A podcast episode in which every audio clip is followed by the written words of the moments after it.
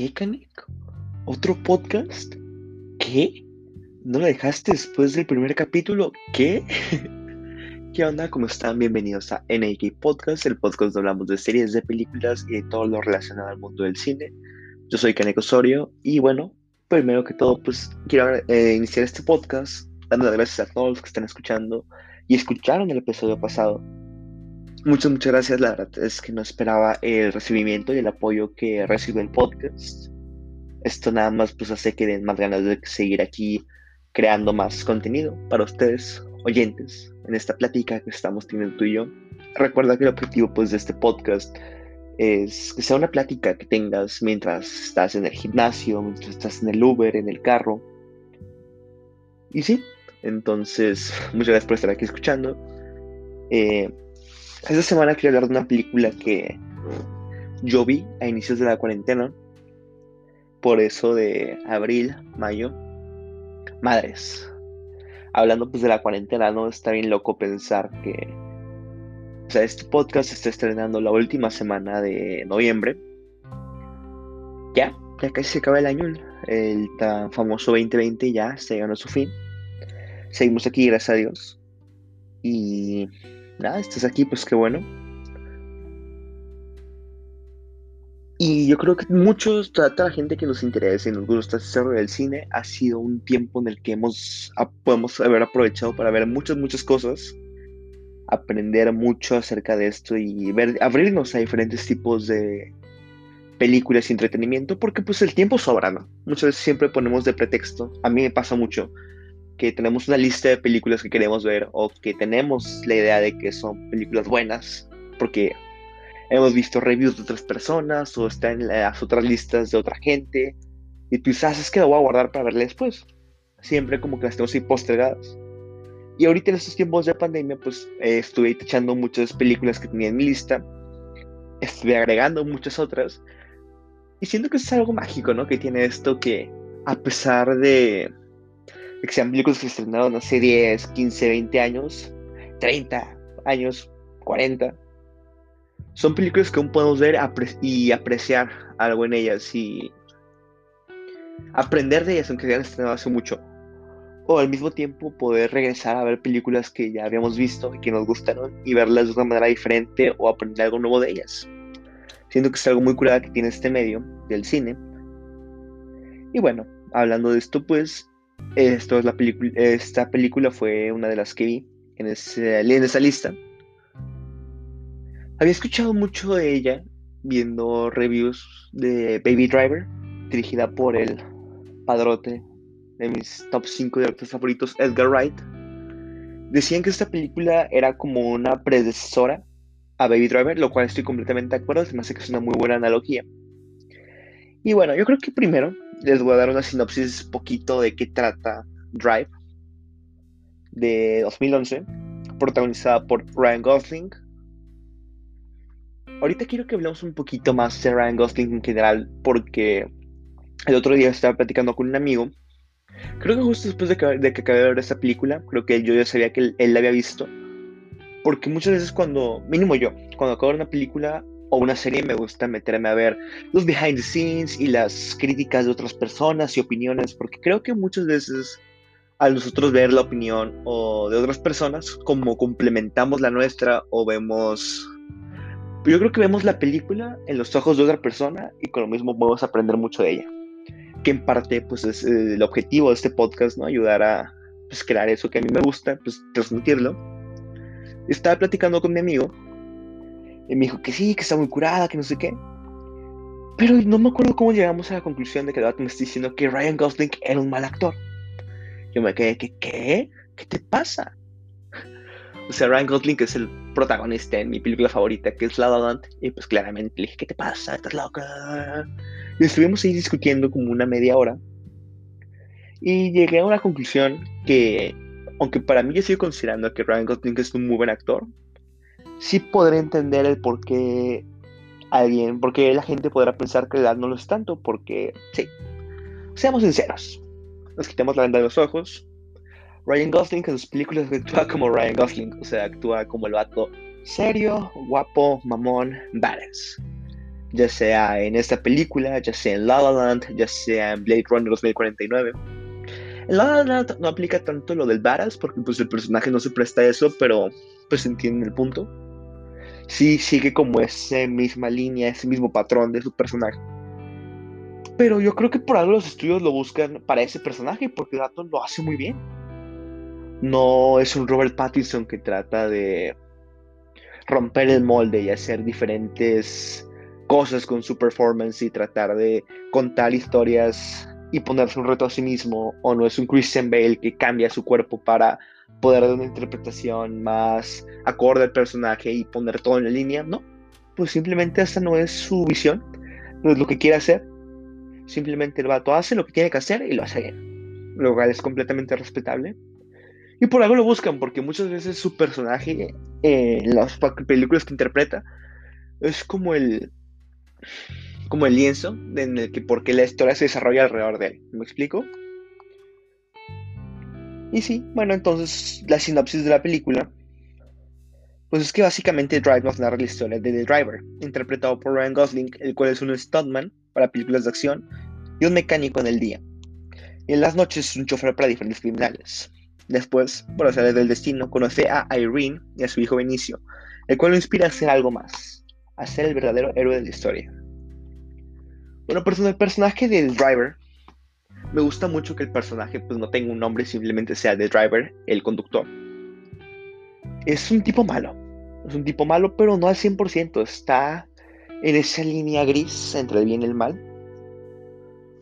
Porque aunque sí él lo está haciendo, pues es este conductor de criminales en las noches y les hace el paro y los lleva.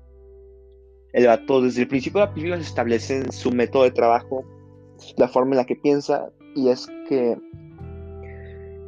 él eh, se hace responsable de ti por cinco minutos y te lleva de punto A a punto B. Esos cinco minutos él va a estar ahí para ti, pero acabando eso se olvida, si algo sale mal, sale mal y nunca carga un arma. Entonces, pues sí está ahí en ese mar gris.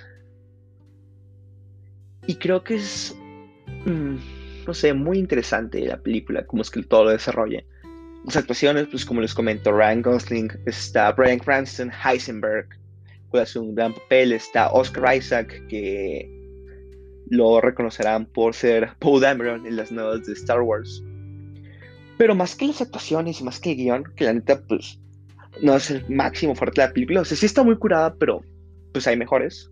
Yo creo que los puntos que más destaca esta película es la cinematografía y la música la cinematografía, wow. O sea, la primera vez que vi, o sea, la mezcla de estas dos juntas hace que la película le eleve a un nivel cañoncísima y por eso creo que tuvo una nominación al Oscar de Mejor Fotografía.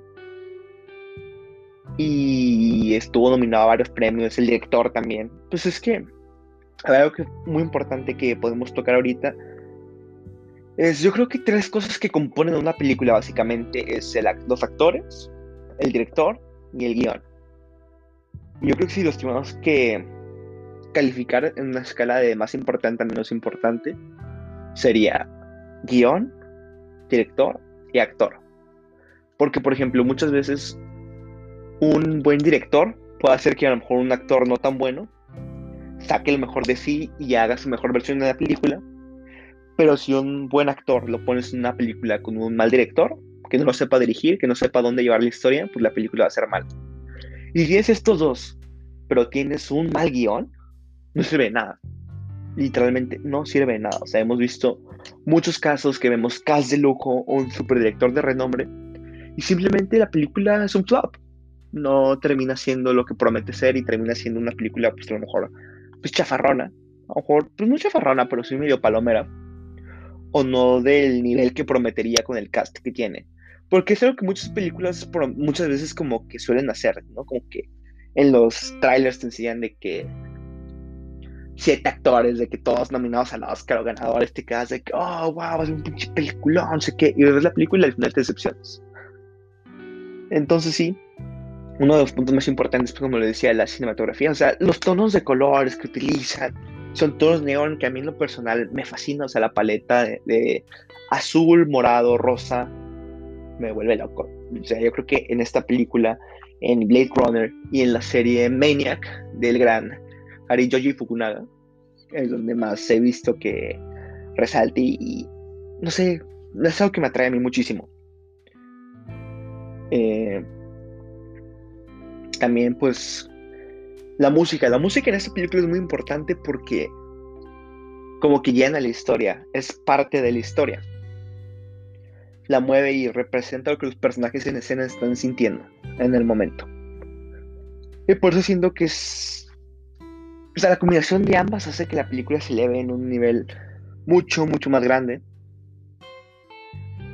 Y un tema que me parece importante hablando del guion de la película es cómo es que usan al personaje de The Driver como este escorpión que está en su naturaleza, porque usan eh, la fábula de escorpión y la rana. Si no las conocen, pues las voy a contar. Es una fábula para niños chiquitos que básicamente trata acerca de que hay una rana que se encarga de llevar a los animalitos de tierra de un lado del río al otro. Entonces un día llega un alacrán y le dice a la rana que si por favor le puede hacer el favor de cruzar al otro lado del río. La rana le comenta, sabes que no, porque me vas a picar, porque es un animal venenoso. Y la rana le responde, no, no te va a picar porque si te pico, nos morimos los dos, o sea, no nos conviene a ninguno de los dos. Entonces la rana accede y a medio camino el alacrán lo pica. Y mientras los dos se están ahogando, le pregunta a la rana por qué me picaste si ahora los dos nos vamos a morir. Le contesta al alacrán, este es mi naturaleza, no lo puedo controlar. Y básicamente es esto. Es, el The Driver es un alacrán, es en su, en su naturaleza. El vato es un tipo malo. Podrá tener buenas intenciones y podrá no ser del todo malo, pero está en un mundo así, pues. Y seguía como, como estaba con Irene y con su familia, los iba a terminar arrastrando a este mundo de maldad y por eso decide mejor aislarse y sacar, este, salirse, alejarlos no les quiero este, spoilear mucho la trama porque creo que sí valdrá la pena que la chequen. La pueden checar la película en Amazon Prime. Ahí fue donde yo la vi. O en Cinepolis Click. Ojo. Aguas con Cinepolis Click. Cinepolis Click es una gran app, super underrated. Nunca veo que nadie comente acerca de Cinepolis Click. Porque tiene un chorro de títulos. Un chorro. Y si tú tienes tu tarjetita de Cinepolis con el nivel super fanático, te mandan por correo cada mes este, un código de renta gratis y dos de 50%. Cinepolis, eh, hazme sponsorship. Pero sí, neta, si tienen chance, usen click, denle una oportunidad. La neta es que tienen un chingo de películas, tienen un catálogo bastante expenso y pueden usar para una película que nada más quieren ver un día si tienen ganas de, pues más, no comprarla, pero verla ahí. Para comprarla, pues les recomiendo más que usen el sistema de compra de películas que viene directamente en Apple este. Y sí. Ahí está, para que la chequen, neta los animo mucho a que la vean. Por, y, que, y ya viéndola, yo creo que este podcast les podrá hacer más sentido y podrán como ver cosas de, oh, sí es cierto, aquí este vato dijo esto y sí, tiene razón. Este, esto es todo lo que tengo que decir por la película. Muchas gracias por haber escuchado. Les recuerdo que me pueden seguir en Instagram como arroba canecosorio. Y estaba pensando si sacar este podcast el miércoles o jueves, porque es que si va así es miércoles, pero no sé, siento que el miércoles es un día. Yo lo hice con la idea de que el miércoles no hay ningún programa que a mí me guste. Pero pues el miércoles es el ombligo de la semana, pues. En cambio, el jueves ya estás más emocionado, estás pensando que va a ser viernes. Entonces, pues sí, ahí es lo que estoy viendo. También tengo planes, ya la siguiente semana se estrena. Es, bueno, no se estrena, ¿no? Ya es diciembre, pero ya planeo contratar Disney Plus. Y quiero ver Hamilton. Hamilton, yo creo que es la razón que más, más me está haciendo ruido para contratar Disney Plus. Que es un musical. Que tengo ganas de hablarlo porque siento que, aunque es el musical como más famoso que hay pues, actualmente, es el que más boom ha hecho, mínimo en la última década. Creo que igual pues no ha tenido como mucha exposición también tengo ganas, pues ya viene el mes navideño y estamos casi casi en diciembre. Y es un momento en el que podemos hablar de todas las películas navideñas que siempre ponemos en estas épocas, ya sea el Grinch, el extraño mundo de Jack. Ojo, aquí viene una opinión controversial. Yo creo que el extraño mundo de Jack es película navideña. Mucha gente dice, no, pero es que es de Halloween y toda la vibra, no sé qué. No, la película es navideña. Jack está encantado por la Navidad y cómo te la presentan y cómo la venden Entonces yo por eso pues la veo más como navideña que de Halloween. Este, el Expreso Polar. Hay un chorro de temas que podemos hablar de Navidad y creo que se puede poner bastante cool, bastante interesante. Si tienes alguna otra idea o algún otro tema del que te gustaría que hable en este espacio, pues déjamelo en Instagram, mándame un DM. Y nada, muchas gracias por escuchar y nos escuchamos el siguiente podcast. Bye.